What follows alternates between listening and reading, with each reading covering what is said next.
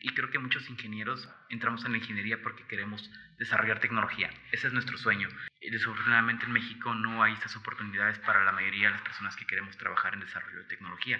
Industrificados es traído a ti por Industrify, la plataforma para maquiladoras y proveedores industriales. Bienvenidos al capítulo número 40. Mi nombre es Miguel Ángel Reinaga y hoy nos vamos de Tijuana hasta Silicon Valley con Iván Lozano. Él ha trabajado en varias empresas de inteligencia artificial y robótica. Fue ganador del Hackathon Mundial de Facebook del 2019, convirtiéndolo en el primer proyecto de latinos en ganar este concurso y es fundador de Talentum, una empresa que se dedica a reclutar ingenieros mexicanos para trabajar en San Francisco. Esta entrevista fue hecha antes de la contingencia, pero al final tenemos una actualización de lo que está pasando con Talentum y las visas de trabajo. Sin más que decir, te dejo con el capítulo. Entonces, bienvenido, Iván. Eh, este, Tú eres ingeniero en electrónica. En, electrónica. Así es. Pero le metes mucho power al software también. Sí, creo que algo muy interesante es la parte de combinar, ¿no? Donde hace la fusión de hardware con software.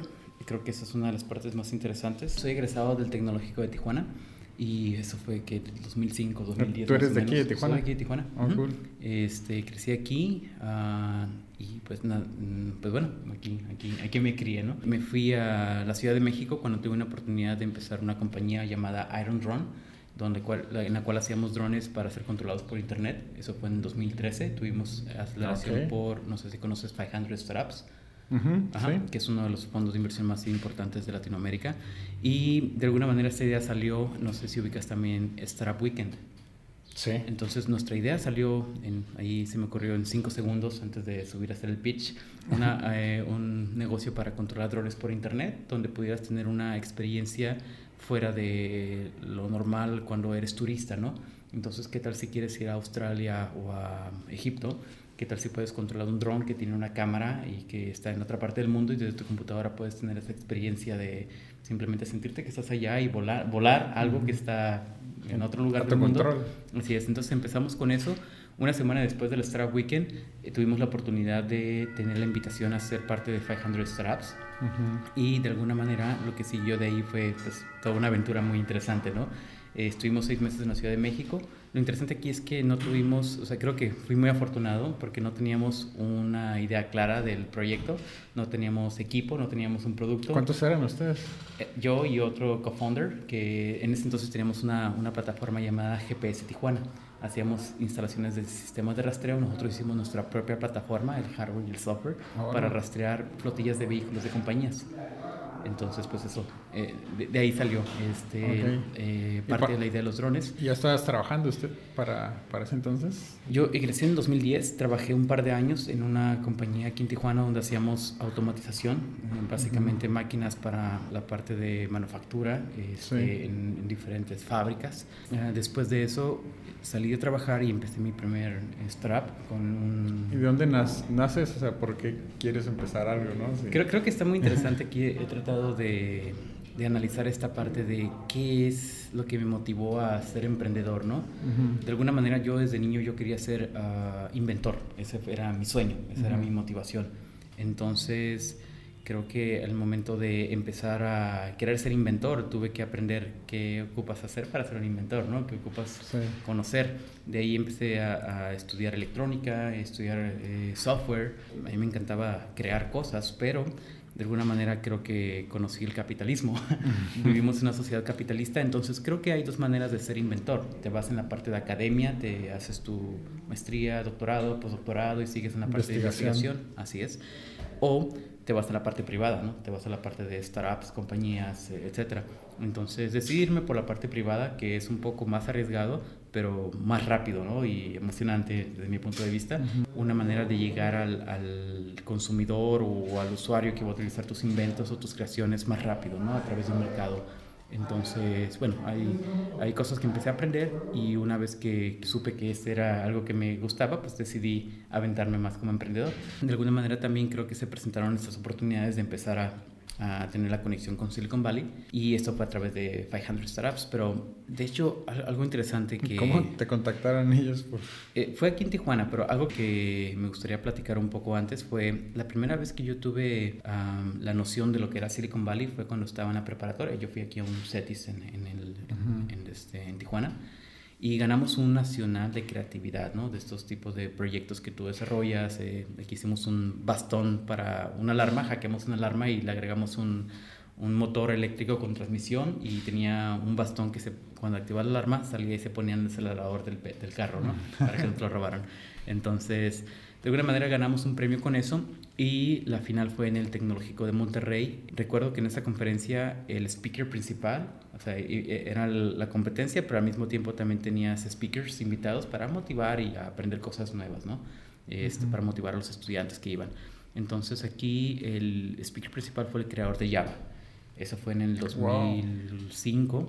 Entonces, eh, Java en ese momento estaba todo lo que daba, ¿no? Lo tenías en tus teléfonos celulares, lo tenías en tus aplicaciones web, lo tenías en todas partes.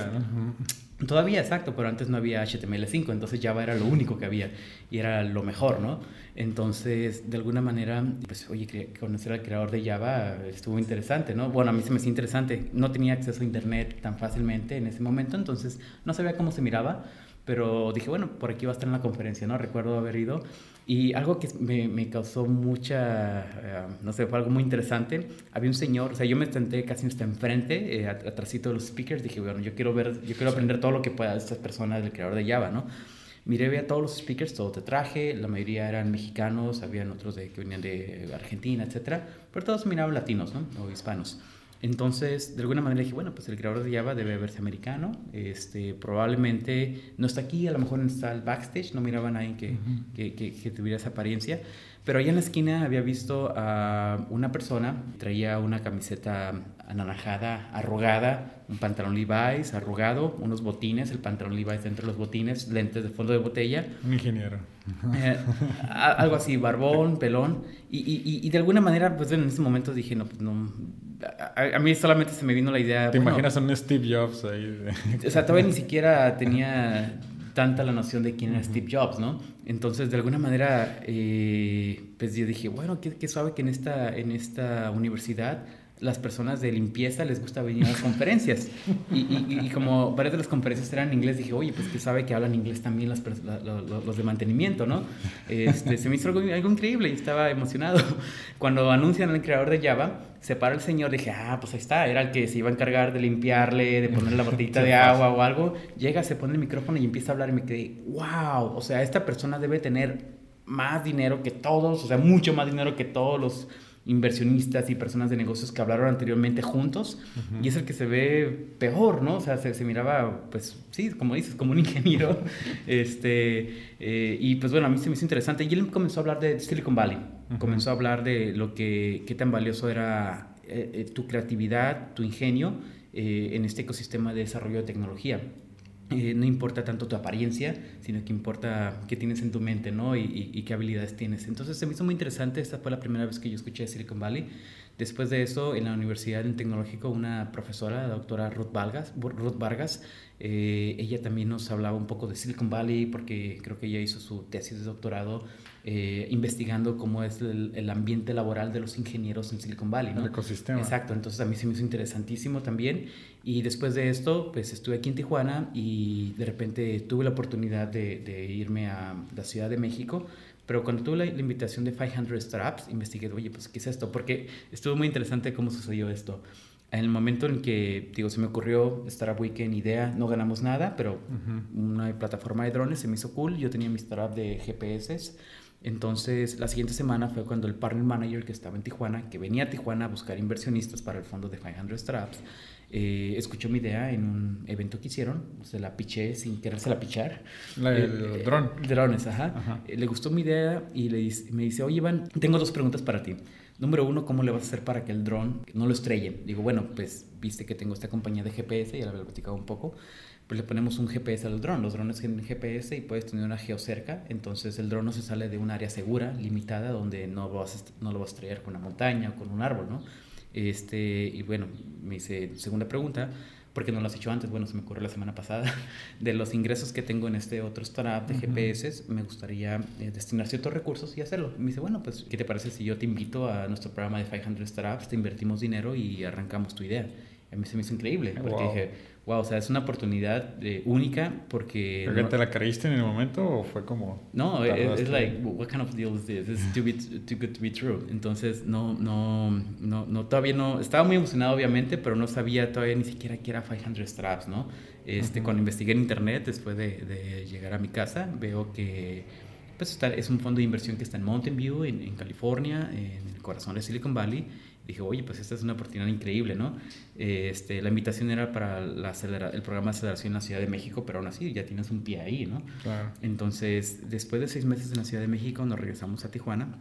Mantuvimos operaciones entre Tijuana y San Diego y al final de tres años cerré la compañía, eh, no funcionó como, es un failure, ¿no? Este, no funcionó como queríamos, no escalamos de la manera que queríamos y pues bueno, al momento de cerrar la compañía, yo recuerdo que hablé con un inversionista también que teníamos y me dice, Iván, tú eres una persona muy inteligente, eres, eh, trabajas muy duro, pero yo creo que valdría la pena aprender para llegar a que hagas algo exitoso, ¿no? Trabajar para alguien de quien puedas aprenderle, eh, porque yo estoy seguro que tú vas a seguir en esta parte de emprendimiento por los próximos 40 años de tu vida, al mismo tiempo que yo lo voy a hacer también, ¿no? Somos casi la misma edad, este inversionista y yo. Entonces se me hizo muy interesante y le tomé el consejo. Eh, decidí cerrar la compañía, ya, ya sabía la situación en la que estábamos, hablé con mis uh, co-founders y sí, creo que fue la mejor decisión que teníamos en el momento.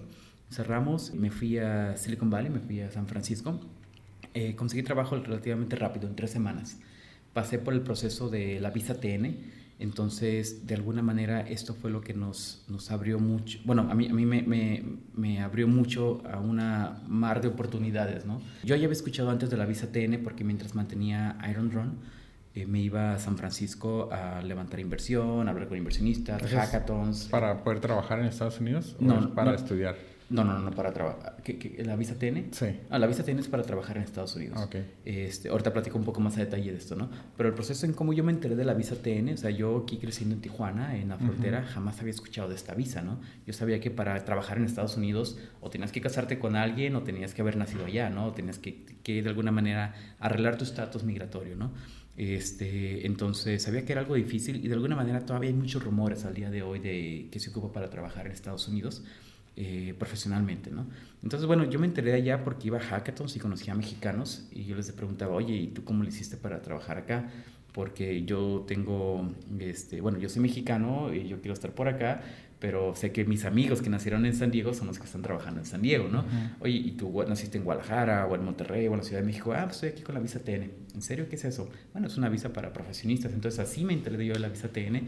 Recuerdo regresar a Tijuana y hablar con mis profesores de la universidad y les pregunté a un profesor por qué nunca nos dijeron de esta visa. De haber sabido yo me manejaba de emprendimiento, de quebrar una cabeza y me iba a trabajar allá, ¿no? ¿Y si sabían? Eh, no, me dijeron, ¿en serio no sabíamos? eh, fue exactamente la respuesta que me dio el profesor al que le pregunté, ¿no? Entonces eh, la cuestión es que aquí la Secretaría de Educación Pública me parece que no le ha dado difusión adecuada a, esta oportunidad o, este, esta visa. Esta visa nace del Tratado de Libre Comercio entre México, Estados Unidos y Canadá. Antes era NAFTA, por ahí del 93 más o menos. Eh, después fue eh, el Telecan y ahora creo que se está cambiando un poquito el nombre pero de alguna manera es una, es una visa increíble porque en una semana literalmente tú puedes estar trabajando en Estados Unidos. Oh. Solamente si tienes tu cédula, una oferta de trabajo y eres mexicano, ¿no? Esto es para mexicanos y canadienses, pero igual. Pues, este, y bueno, precisamente eh, al momento de ver esta oportunidad fue que decidí empezar a ayudar a otros amigos, ¿no? Que tenían la universidad. Bueno, se me terminaron los amigos, decidí a ayudar a otras personas. Entonces empecé a postear en, en páginas de bolsa de trabajo. Oye, ¿quieres trabajar en Silicon Valley? Te podemos ayudar. De ahí nace Talentum. Talentum nace de diferentes motivaciones que tenemos para ayudar mexicanos a trabajar allá, ¿no? Número uno, pues es muy fácil, es muy fácil y no muchas personas lo conocen. Número dos, creo que México estaría en un, en un lugar diferente si tuviéramos más talento siendo exportado, porque de alguna manera tú vas a regresar como talento a México de tres posibles maneras. Número uno, como inversionista, porque tener un salario en Silicon Valley va de 100 mil dólares hacia arriba. De alguna manera, después de 3, 4, 5 años, regresar a México te permite ser inversionista sin ningún problema, ¿no? Eh, número dos, como, como emprendedor entonces, el hecho de que regreses con tus propios recursos, no es lo mismo ser emprendedor con los bolsillos vacíos, con los bolsillos vacíos que con tus propios ahorros y recursos, ¿no? Para iniciar tu compañía. regresas como emprendedor y puedes dar trabajos, puedes tener eh, conexiones nuevas en Silicon Valley con inversionistas o con otros emprendedores. Regresas muy bien posicionado para que puedas comenzar un negocio y con mucha experiencia, ¿no? Número tres, eh, también te permite pues, regresar como un ejecutivo para una compañía. Yo afortunadamente he tenido varias invitaciones para trabajar aquí en startups en, en, México. Los he rechazado porque creo que aún, aún mi carrera sigue en desarrollo en Silicon Valley. Todavía no me siento para ser full-time entrepreneur de nuevo en México o, co-founder de compañías o CTO de alguna compañía.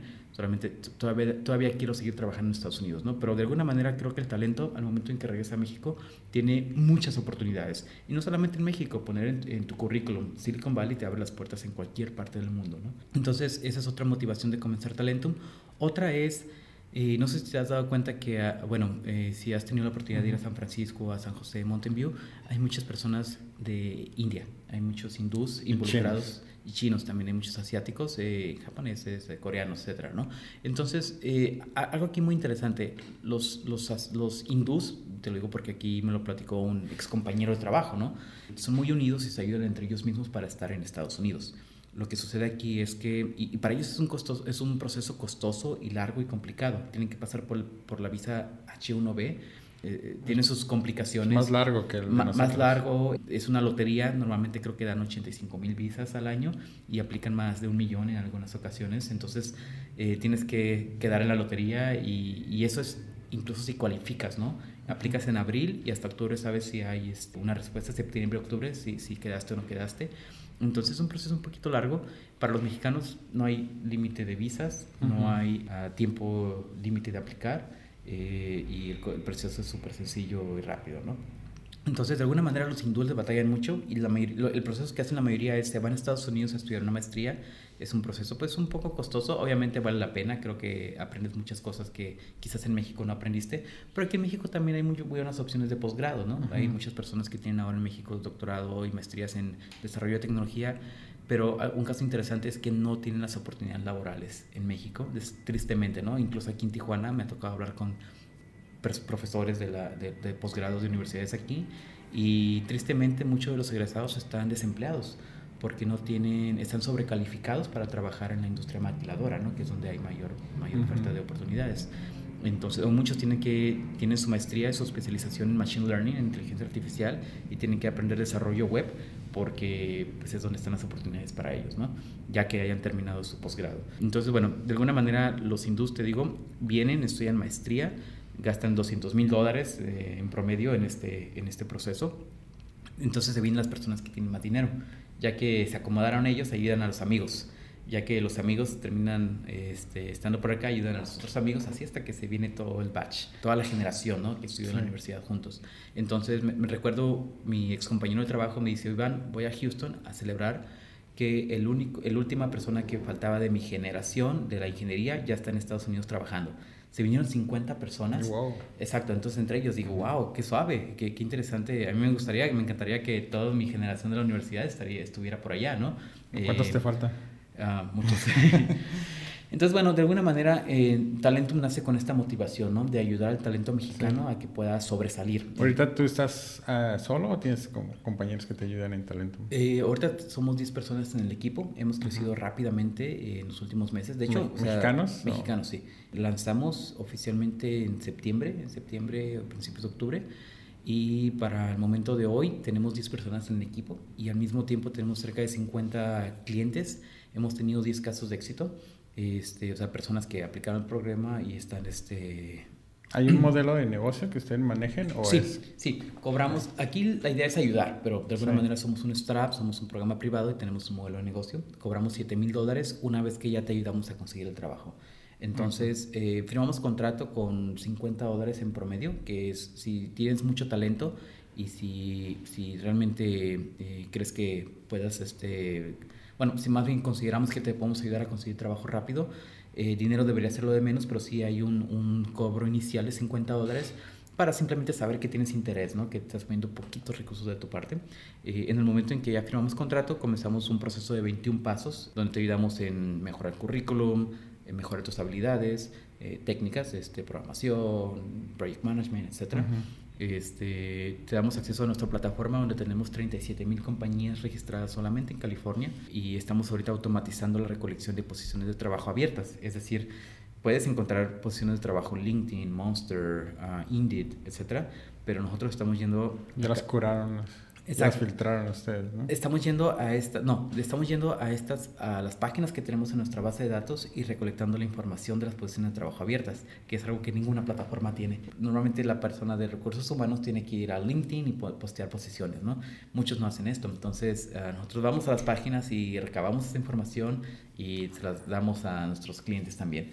Una vez que ya estás aplicando en el proceso de entrevista, cuando vayas a la entrevista en sitio, bueno, normalmente las, entrevistas de trabajo son en tres etapas. Dos son remotas, hablar con el reclutador, eh, prueba de habilidades técnicas y on-site interview. Para la on-site interview tenemos un departamento eh, en Silicon Valley que te permite quedarte para que no gastes hotel o Airbnb, que es ah, muy costoso por allá. Entonces no te preocupas por dónde llegar, ¿no? Nosotros te ayudamos con esa parte te asesoramos en todo momento en cualquier duda que tengas de estar aplicando o la visa TN, etcétera. Una vez que ya tienes tu offer letter, te regresas a México para atender la entrevista de, las, de la visa de trabajo. Te digo, este proceso es el que dura una semana más o menos. Una vez que, que ya tienes tu visa, te regresas, hay que tramitar tu número de seguro social te llegan dos semanas más o menos, con el número de seguro social ya puedes abrir tu cuenta de banco y una vez que ya tienes tu cuenta de banco y número de seguro social, ya eres un residente de Estados Unidos temporal mientras dura tu visa, ¿no? O mientras dura tu trabajo. Una vez que ya estás recibiendo tus cheques de pago, que en promedio van de 2.000 a 2.500 dólares por semana o más, dependiendo del salario que tuvieras. Eh, entonces, 2.500 dólares por semana, pues es muy buen dinero, ¿no? Ya estás estable, ya puedes encontrar tu departamento, o sea, te que sigues viviendo en nuestro departamento mientras consigues tu propio departamento. Entonces, una vez que ya estás estable, lo que sigue es, ahora sí, pagar los 7 mil dólares que quedan pendientes y eso lo hacemos en pagos de 500 dólares eh, por semana. Entonces, con el mismo trabajo se paga. Así es, o sea, si te llegan 2.500, quitarle 500 es algo que no te afecta, ¿no? Tratamos de hacer esto pensando en primero ayudar y ya que, ya que te ayudamos, dinero lo de menos, este, dinero no es un problema para ti. ¿Cuál es el perfil que están buscando ahorita? Trabajamos con tres tipos, tres perfiles diferentes. Número uno, eh, desarrollo de software, todas sus modalidades, ¿no? Eh, web, machine learning, backend, frontend, eh, mobile, embedded systems, um, data structure, databases, eh, infraestructura, etc. ¿no? Número dos es project management. Creo que eh, los ingenieros industriales, hay muchos ingenieros mecánicos uh, que, que, que, tienen este perfil de ser el, el project manager de proyectos.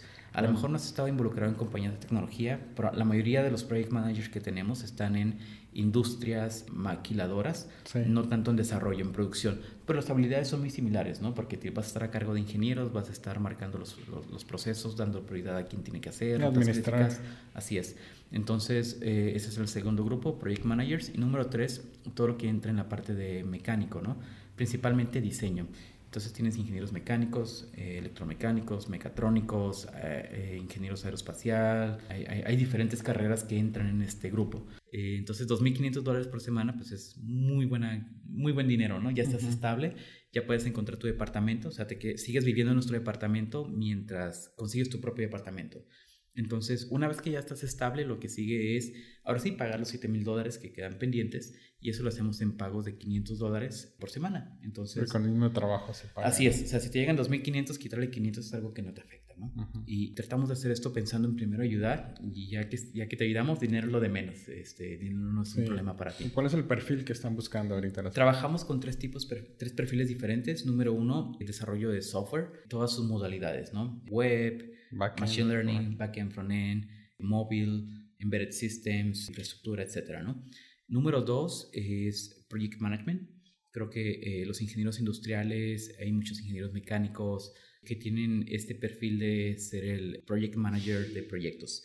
A lo mejor no has estado involucrado en compañías de tecnología, pero la mayoría de los project managers que tenemos están en industrias maquiladoras, no tanto en desarrollo, en producción. Pero las habilidades son muy similares, ¿no? Porque vas a estar a cargo de ingenieros, vas a estar marcando los, los, procesos, dando prioridad a quién tiene que hacer. Administrar. Así es. Entonces, eh, ese es el segundo grupo, Project Managers. Y número tres, todo lo que entra en la parte de mecánico, ¿no? Principalmente diseño. Entonces tienes ingenieros mecánicos, eh, electromecánicos, mecatrónicos, ingenieros aeroespacial. Hay diferentes carreras que entran en este grupo.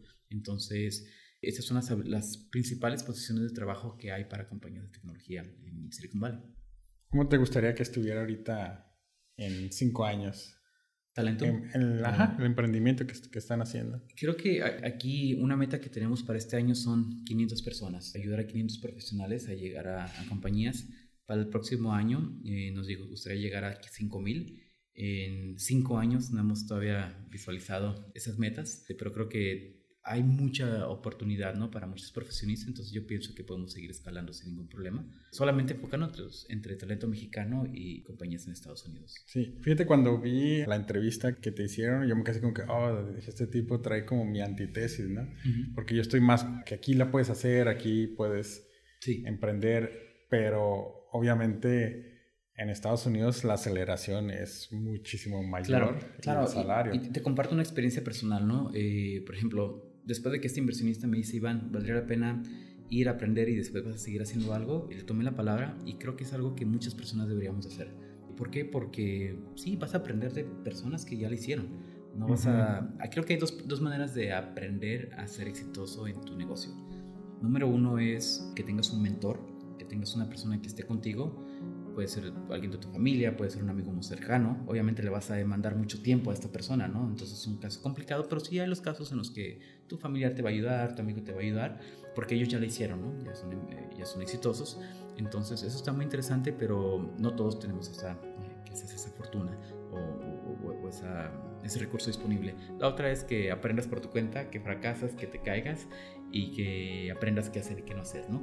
Y de alguna manera creo que el hecho de poder estar trabajando en una compañía en Estados Unidos es una fusión de ambos porque vas a estar trabajando directamente con un equipo muy talentoso, vas a aprenderle a tu jefe, vas a aprenderle al, director de la compañía y que es algo que yo hacía, ¿no? En, en esta compañía Airspace hacíamos drones para capturar drones, era una combinación de robótica con inteligencia artificial, con una aplicación de seguridad aeroespacial entonces aquí yo trabajaba como software engineer. Entonces mi jefe fue el leader engineer del desarrollo del primer iPod, el que tenía el circulito el primer iPod Shuffle, o sea, fue quien lideró los primeros proyectos, trabajó 10 años para Steve Jobs y él era quien se encargaba de ir a las reuniones en las mañanas, los stand-up eh, stand -up meetings con Steve Jobs. Hey Steve, this is the problem that we have, the, engineers have the challenge, we need to go to China next week because we are running the next production line, etc.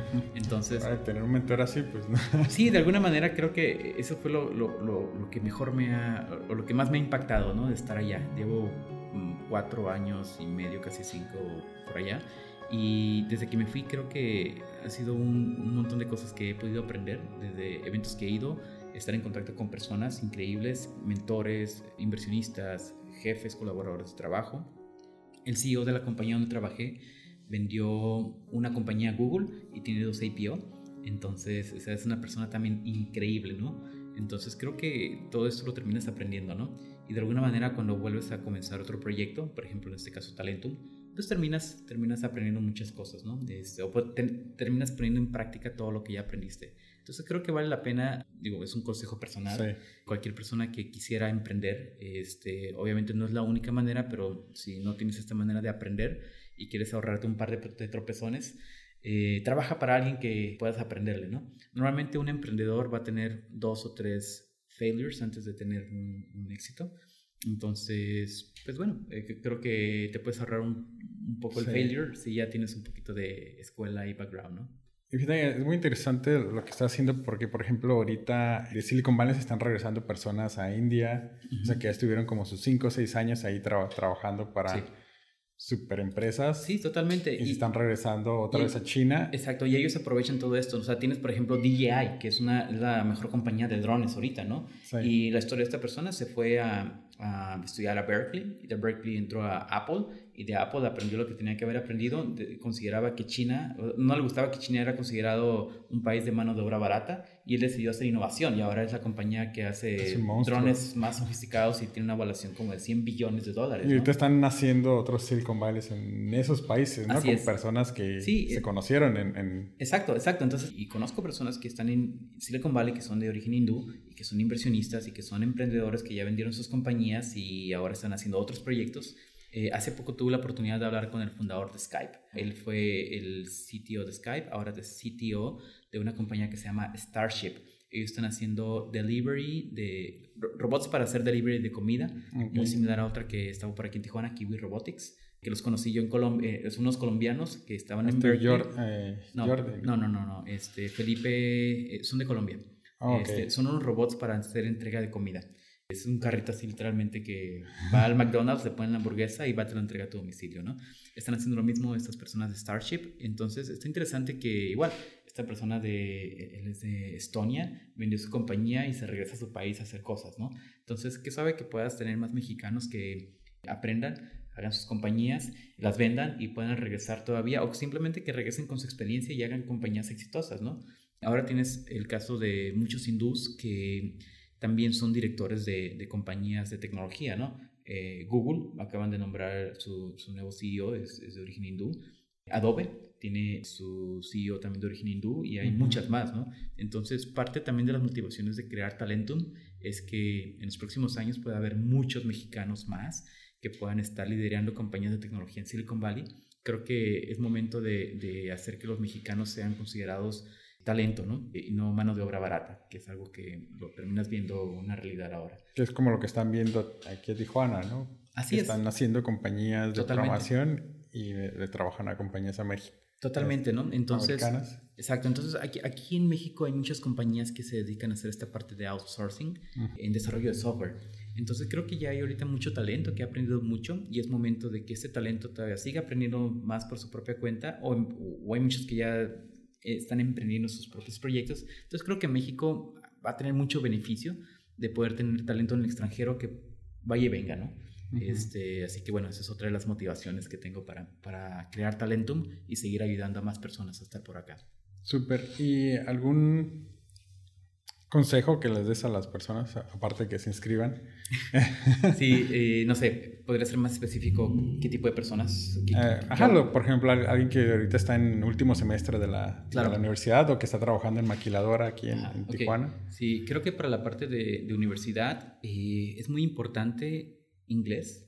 Eh, es muy importante que, pues, depende de qué carrera estás estudiando, ¿no? Si estás en la parte de tecnología, hay una página que me encanta, Lead Code, o sea, esa te permite a ti programar y, y ponerte challenges a ti solo, HackerRank, etc.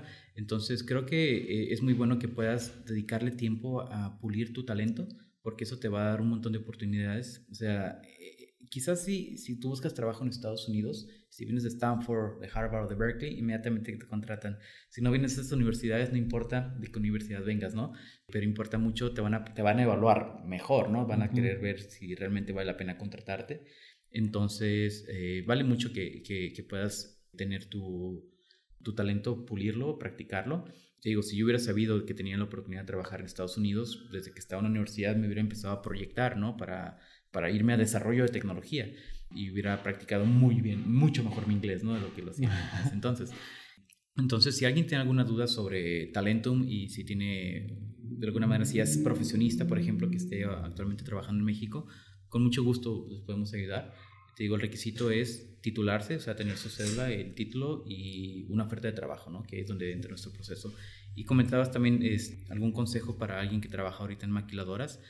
Pues mira, de- depende mucho en qué es lo que a ti te gusta, ¿no? Yo creo que el mejor trabajo que puedes tener en la vida es el que tú hicieras de gra- gratis. Creo que eso te va a terminar eh, convirtiendo en una persona que le pone mucha pasión a lo que hace y de alguna manera el dinero no es importante cuando haces algo que amas, ¿no? Entonces, sí, y creo que muchos ingenieros vamos a, entramos en la ingeniería porque queremos desarrollar tecnología. Ese es nuestro sueño.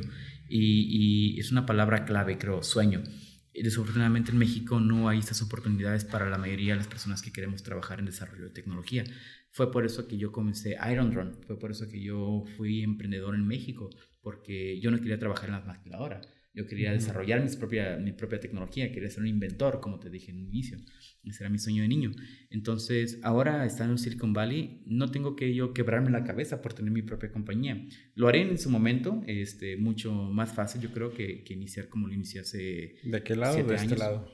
Ambos. Ambos. Creo que eh, recuerdo, te digo, lo que hablé con el, con el fundador de Skype. Le pregunté, oye, ¿por qué estás en Estonia y no estás en Silicon Valley? Oh, I'm not a Silicon Valley guy. I have all my connections here. I have my all my resources. I'm a famous person here. I can attract all the talent I want here. So creo que tienen muchas ventajas cuando puedes estar en México y en Estados Unidos porque puedes trabajar con talento aquí y proyectar a un mercado que... Porque ya tiene nombre, ¿no? En el caso de él ya, ya tenía un nombre. Así es. ¿Tú ves a Tijuana como con el potencial? Sí, totalmente. Eh, a mí, a mí me, tocó, me, tocó, ganar dos nacionales de creatividad, ¿no? O sea, concursé muchísimo, tanto en la preparatoria como en la universidad, concursé mucho en varios estados de la República y me tocó conocer a muchas personas que eran estudiantes y que tenían talento increíble. Entonces, eh, sé que Tijuana hay mucho talento aquí local, pero en todo México hay demasiado talento. Y te lo digo porque hemos hablado con personas que están en Chiapas o en Oaxaca o en Guerrero que tienen su maestría, doctorado en inteligencia artificial.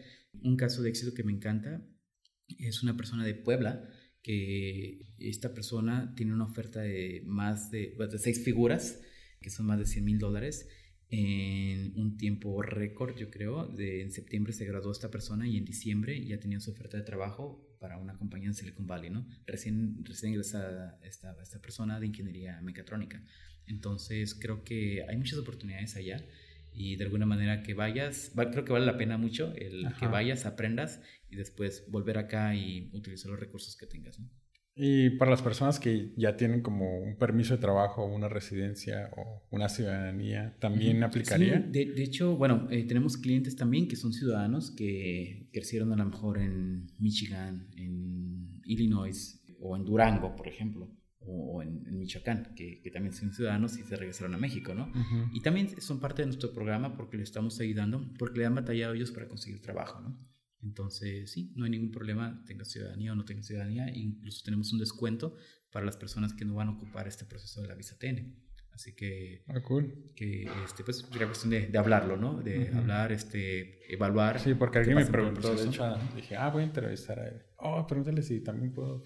Sí. Soy ciudadana, soy ciudadano, pero no. Sí, claro. pero vi la página y no decía nada. Si están, en la, si están en la parte de, de, creo que sería bueno este, agregarlo. Agregarlo, claro. si están en la parte de tecnología, que es nuestro área de expertise, sí los podemos ayudar sin ningún problema. Eh, desafortunadamente no estamos todavía en, otras áreas, ¿no? Eh, tenemos que hacer un poco nicho, tenemos que, creo que esa sería a lo mejor una meta para los próximos cinco pero abarca bastante, ¿no? O sea, para las áreas de ingeniería. Sí, fíjate, algo interesante, en, en, solamente en la región de Silicon Valley, que es entre San Francisco, San Francisco y San José, California, se abren cerca de 200 mil posiciones de trabajo al año para la parte de tecnología. Hay, hay, hay mucho, hay, hay muchas oportunidades, ¿no? Y el 83% del talento en Silicon Valley es extranjero, es fuera de California. O sea, 17% es local, 25% es eh, de Estados Unidos, pero es doméstico, ¿no? Viene de otros estados. O sea, quitas este, todos los extranjeros y llevas a la ruina a todas las compañías, ¿no? Sí, sí, sí, esto no, hay, no hay suficiente talento, ¿no? Calificado este, para high tech en California. Y sí, el, más del 50% eh, es eh, talento que viene de otros países. Entonces, bueno, si esa es la situación, ¿por qué no puede haber más mexicanos? ¿Qué le dirías a alguien que, o sea, ve tu programa, ve la oportunidad y dice, ¿sabes qué? O sea, yo quiero hacerla aquí en Tijuana, yo la voy a armar. ¿Qué consejo le darías a esa persona? Mm, o sea, como que no, no, no, ajá, por ejemplo, no aplicaran al programa. Ajá, un programador que, ah, diga, no, yo aquí ah, la puedo armar. no, no, no, es necesario eh, eh, trabajar en Estados Unidos para nada, ¿no? Aquí en Tijuana hay muchas oportunidades. Framework Science, por ejemplo, es una compañía que a mí me encanta. Arcos Nexus, tienen muy buenas oportunidades laborales. Está Nearsoft, me parece, en, en Hermosillo. Eh, también creo que se expandieron a Guadalajara, la Ciudad de México. Creo que hay muchas oportunidades en México. México es hermoso. Es solamente que es un poco diferente, ¿no? Este, es como comparar, no sé, manzanas y peras. No, no, es lo mismo. Recuerdo un amigo de aquí de Tijuana, que es uno de los programadores estrellas de aquí. Eh, una vez fue a visitar allá a San Francisco y él no se ha querido ir, ¿no? Él, es de esas personas que está por acá. Que le gustan eh, los tacos. Sí, exacto.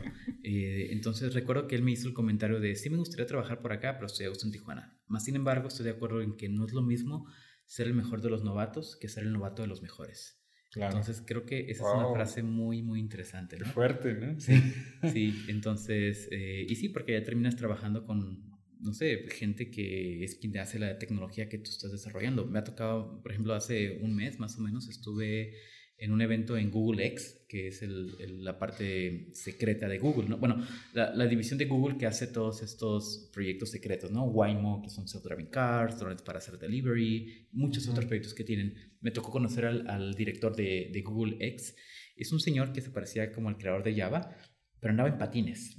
O sea, eh, está muy interesante. A mí jamás me había tocado ver una persona. Yo creo que esta persona debe tener unos 55, Puro 60, excéntrico ahí. 60 años. ¿Mande? Entre más excéntrico es porque Exacto. es un genio, ¿no? Exacto, exacto. Entonces, y me lo dijo un amigo colombiano que, que fue el que me estaba invitando ahí, al tour. Eh, me dice, ah, mira, mi jefe es ese que va allá, este, lo, vas, lo hace en patines, siempre anda, todos los días anda en patines. Se me hizo increíble, o sea, eh, creo que una persona tan excéntrica, tan talentosa, eh, anda vestida como quiere, ¿no?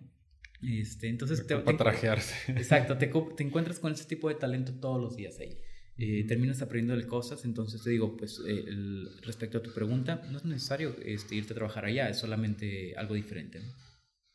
Y bueno, llegamos a la sección de preguntas concretas. Sí. Igual te puedes explayar hasta, hasta donde gustes. Sé Ujú. que traes un poco de, de- de prisa. Eh, muy importante, ¿cuál es tu comida favorita? Am, creo que los tacos son inigualables aquí en Tijuana. Este, me gusta mucho la ah, seafood, um, cócteles, este, ceviche, etcétera. Entonces, creo que eso es algo que me encanta. Cool. ¿El mejor libro? Hay muchos. ah, uno de mis favoritos se llama Zero to One de Peter Thiel. Eh, hay otro que se llama Starting with Why eh, de Simon Sinek, que eh, tiene por ahí una plática en TED muy buena. Y otro muy interesante que me impactó mucho es The Hard Things About Hard Things. Oh, ese De, lo leí. de- de uno de los ah, fundadores de Anderson and Horowitz, Sí. Mark Anderson. Muy padre. Sí, entonces, pero Zero to One creo que es algo que eh, es muy bueno en, en cómo llevas una compañía de 0 a 1, ¿no? La mayoría, la mayoría de las cosas que leo son enfocadas a negocios, que mm, ya de otro tipo de literaturas no tengo mucho conocimiento. El mejor momento. Mm, me gustó mucho el año pasado, eh, gané el hackathon, uno de los hackathons más prestigiados de Silicon Valley, que es el de Facebook, el, eh, de- en la conferencia global del F8.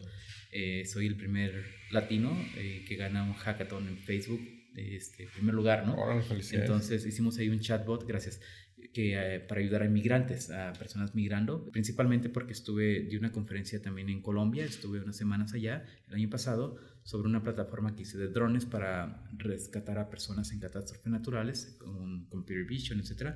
Eso lo hice con otros dos amigos de aquí de Tijuana y bueno, de alguna manera, estando en Colombia, me tocó ver todas estas personas desplazadas de Venezuela hacia Colombia. Aquí en Tijuana viste a las personas del Salvador, de. Honduras, y de alguna manera creo que vi que todos utilizaban Facebook, o la mayoría, para comunicarse. Dije, bueno, ¿por qué no desarrollamos herramientas para ellos? Y con esto, con esta idea, en 24 horas ganamos el hackathon de, de Facebook, ¿no? Creo que ese fue un momento muy bueno porque fue en la, en la conferencia mundial. Entonces, muchos amigos que tengo de alrededor del mundo van a esa conferencia todos los años. Entonces me tocó verlos, ¿no? Y, y creo que fue un momento increíble de, estoy disfrutando mi momento de, de, de haber ganado y al mismo tiempo todos mis amigos están acá para celebrarlo. Como ¿no? el equivalente a una olimpiada, ¿no? Exacto, exacto. Y tienes a todos tus amigos ahí que, que te están felicitando, que están orgullosos de ti, etcétera. Entonces creo que ese fue un muy buen momento el año pasado. Qué padre, ¿eh? Si pudieras enviarle un WhatsApp a todo México, ¿qué diría? Mm, sería un... Es, es interesante esta, esta pregunta, eh, nu- nunca lo había pensado. Creo que México está pasando ahorita por momentos un poco difíciles este, en varios aspectos, ¿no? Me toca ver mucho toda esta parte de feminicidios, me toca ver mucho, pues el gobierno también, eh, creo que esperábamos mucho de este gobierno nuevo y no está dando los resultados que queríamos. Era una, de alguna manera, una esperanza que había, ¿no? Creo. Entonces creo que yo diría, no hay que perder la esperanza este, y probablemente valga la pena salir al mundo, no quedarte aferrado en México, ¿no? Creo que es algo que me toca ver. Tu pregunta que tú habías dicho, o lo que me comentabas de tu antítesis de lo puedes armar en México, hay muchas personas que también me lo han comentado.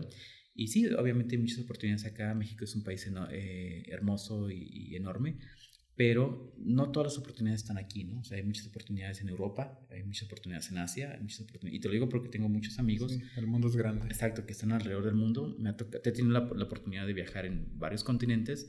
Y sí, o sea, si, si no te está yendo 100% bien aquí en México, vete a otra parte. Hay muchas oportunidades en todas partes. Disfruta, conoce el mundo y eventualmente regresas con más ideas, ¿no? Entonces yo creo que ese sería mi, mi mensaje. No pierdas la esperanza si, si no te está yendo muy bien y vete a recorrer el mundo, vete a otra parte, agarra nuevas ideas, saca tu talento a flote. Creo que todos tenemos talento. Es cuestión de tener disciplina y, echarlo a volar, ¿no?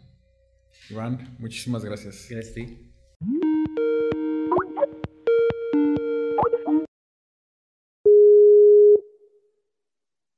Iván ya fue que casi unos siete, ocho meses de, que nos vimos. Sí. ¿Qué, ha cambiado ahorita con, el programa de, de, ingenieros? Talentum, con Talentum lo que ha cambiado es, pues bueno, sí, con la pandemia se afectaron algunas cosas, principalmente los trabajos, cerraron muchas, muchas posiciones que tenían activas, muchas personas han quedado desempleadas en Estados Unidos. La parte profesional no se vio tan golpeada como otras industrias, como restaurantes este, o de servicios primarios, eh, pero de alguna manera sí hubo mucha reestructuración de compañías, ¿no? Principalmente para eh, sobrevivir a la, a la, recesión que está ahorita, ¿no? Entonces, sí hubo ciertos cambios en las compañías, en la manera de contratar, al momento en que queda un poco más de, de expertos en el área libres en el mercado para conseguir trabajo, pues sí, nuestros candidatos han, ah, se les ha batallado un poco más, pero no ha sido ningún impedimento, ¿no? Incluso tuvimos algunos candidatos que ya habían exitosamente terminado el programa, ya estaban trabajando y terminaron siendo despedidos, ¿no? Light off se le conoce. Entonces, pues sí, rápido. Y, afortunadamente, inmediatamente pudieron conseguir trabajo en dos o tres semanas. Eh, entonces, no fue un, un problema, ¿no? O sea, eso, eso fue como una motivación de, las cosas, bueno, las cosas van mal, pero no tan mal. Las personas que perdieron trabajo volvieron a encontrar trabajo rápido, ¿no? Entonces, las cosas siguen bien. Afortunadamente, te digo, solo eso es lo que notamos, ¿no? Fue un poco, ha sido un poco más lento de lo que esperábamos para algunos candidatos porque hay más competencia. Más sin embargo, la tecnología que hemos desarrollado eh, ha, ayudado mucho, ¿no? Tenemos estos buscadores o web scrappers que van a las páginas que están en nuestra base de datos y encuentran posiciones en cada una de las compañías registradas en nuestra base de datos y pues esto nos permite recolectar información útil para nuestros candidatos. Ok, ok. Oye, yo había escuchado que iban a suspender las visas de trabajo.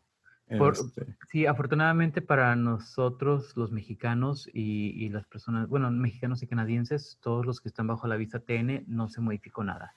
Eh, no ha habido ningún cambio. A lo mejor sí ha sido el, reto de explicarle eso al reclutador cuando estás teniendo la entrevista de trabajo, pero no ha habido ningún cambio afortunadamente. ¿Por qué? Porque pues, es parte del Tratado de Libre Comercio que acaba de reinaugurarse entre México, Estados Unidos y Canadá.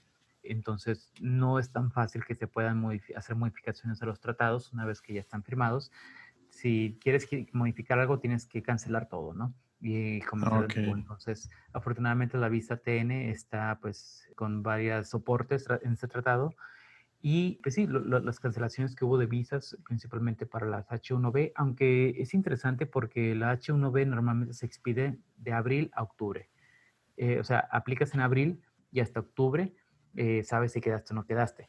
Entonces, al momento en que se expidió la orden ejecutiva de Trump de cancelar estas visas, realmente no afecta nada, porque pues lo va a renovar hasta el próximo año y el próximo año es la única ventana disponible para las visas H1B. Ah, ok. afectaba para las personas que estaban fuera del país y que estaban en el proceso de renovar su visa en el momento, o sea, si sales de Estados Unidos para que vuelvas a regresar, tienes que tener tu visa. Pero si estabas en Estados Unidos y tu visa estaba vigente por dos, tres años más, no, no, no te afectó nada. Entonces, sí afectó a las personas que tenían la visa H1B y que tenían que renovarla en este periodo de tiempo y no pudieron tener una extensión de visa. Ok, entonces. Todo el país. Porque sí se puede también. Tú para recibir a, a, nuevas personas tendrías que esperar ya hasta, hasta el siguiente año, ¿no? De todas maneras. No, porque esto es bajo la visa H1B, nosotros trabajamos con la visa TN. Ah, digo, no ha habido ninguna afectación. Algo interesante es que los consulados sí se cerraron, pero se cerraron parcialmente. O sea, no están expidiendo visas de trabajo, pero no están expidiendo visas de turista, la B1, B2, como la, más conocida, pero sí están expidiendo visas bajo situación de emergencia. Y la visa de trabajo es, es, este visa primordial, ¿no? Entonces sí se están expidiendo sin ningún problema en los consulados. Ah, ok. No, pues súper bien, ¿no? Oye, y algo muy interesante que, que, pasó, ¿no? Eh, ahí con la parte tecnológica, de, por lo menos de aquí de California, que todos los mandaron a, sus casas, pero, o sea, siguen trabajando, ¿no? Hicieron lo que es el home office, pero ahora por ahí escuché un rumor de que están viendo que sí funciona el home office y que ya no se van a cerrar tanto a la idea a contratar solamente personas que tengan algún tipo de visa para trabajar en Estados Unidos. Ahora van a empezar a contratar, pero desde sus países. Depende mucho de la naturaleza de la compañía. Sí, algunas compañías como Twitter, por ejemplo, eh, sí dijo que remoto desde donde estés, ¿no? Eh, pero también lo que obviamente van a hacer un balance entre tu costo de vida y el salario que te van a ofrecer, ¿no? Entonces, no te van a seguir pagando lo mismo que pagaban aquí en San Francisco eh, contra lo que te van a pagar si estás en la India o en México, ¿no? Eh, entonces, sí es una ventaja porque varias compañías están abiertas a trabajar remoto con las personas. Obviamente también aquí tienes competencia, muchas personas de todo el mundo aplicando por esas este, posiciones. Y principalmente las compañías sí prefieren a alguien que esté en Estados Unidos por toda la cuestión legal, ¿no? Y fiscal. Entonces, si van a pagar a un empleado, pues es más fácil mm, tomar el número de seguro social y, meterlo al IRS para la uh de impuestos, a contratar a alguien en India o en México que no conoce nada sobre sus leyes de impuestos, etcétera. Ah, ok, ok. Y ahorita, ¿cuál es, cuál sería como el, plan para alguien que quisiera registrarse con, con Talentum? Eh, igual, eh, aplicar a, través de la página web talentum.space, eh, ese es, el, sitio, y simplemente mandarnos su currículum, lo evaluamos, vemos si lo podemos ayudar. Si es una persona que tiene cierta experiencia en la parte de desarrollo de tecnología o, por ejemplo, project managers o ingenieros mecánicos que estén trabajando en compañías de tecnología, también son bienvenidos. Donde sí hemos visto que hay muchísimas, muchísimas posiciones abiertas ahora son en todo lo que tiene que ver con desarrollo de software, ¿no? Eso no ha habido ningún problema.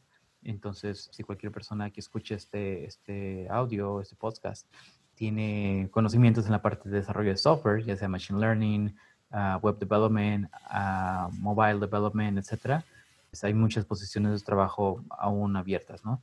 Y sí, lo que comentas de trabajo remoto es importante porque muchas personas siempre nos contactan, oye, ¿me puedes ayudar a conseguir un trabajo remoto? Realmente nos enfocamos nosotros en ayudar a moverte a Estados Unidos, ¿no? Igual, algunos candidatos que ahorita están con esta cuestión de la pandemia, encontraron trabajo, fueron a recoger su equipo a la compañía y se pudieron regresar a México, ¿no? Porque ahorita el, el trabajo remoto, este, hasta que no se reabra nuevamente las ciudades o las economías, entonces tienes la ventaja de que ahorita sí puedes tramitar tu visa de trabajo, ir a la compañía, recoger el equipo que ocupe recoger, tomar cualquier este entrenamiento en persona que necesitaras y poder regresarte a, tu ciudad de origen, ¿no? Entonces creo que eso sí es una muy buena ventaja porque te ahorras algunos meses por lo menos de la renta que pagares por acá, ¿no? Ah, pues perfecto. Pues Iván, me alegra que todo siga funcionando, digo, a pesar de, de todo lo que está pasando. Creo que la, los ingenieros somos los que hemos tenido menos golpes. Sí, afortunadamente, o sea, creo que de alguna manera sí sirve, ¿no? Eh, haberte quemado las pestañas eh, y, de alguna manera se ve ahorita, o sea, el, el hecho de que tengas cierto conocimiento más allá de lo que otras personas no pueden, significa que tu trabajo es más exclusivo y pues de alguna manera tiene más oportunidades, ¿no? Y sí lo he visto en, amigos y familiares que a lo mejor le están batallando ahorita por conseguir trabajo, incluso ciudadanos americanos acá en, California. Pero bueno, todas las personas que conozco que son profesionistas, afortunadamente no le están batallando por trabajo ahorita. Perfecto. Iván, pues muchísimas gracias. Gracias a ti, Miguel. Que estés muy bien, un abrazo. Industrificados es traído a ti por Industrify, la plataforma para maquiladoras y proveedores industriales. Y antes de cerrar, quiero agradecerte por estarnos escuchando y me gustaría saber un poco más de ti. Si te gustó el podcast, danos 5 estrellas y déjanos un comment en Apple Podcast. También nos puedes encontrar en Facebook e Instagram. Y hasta la próxima.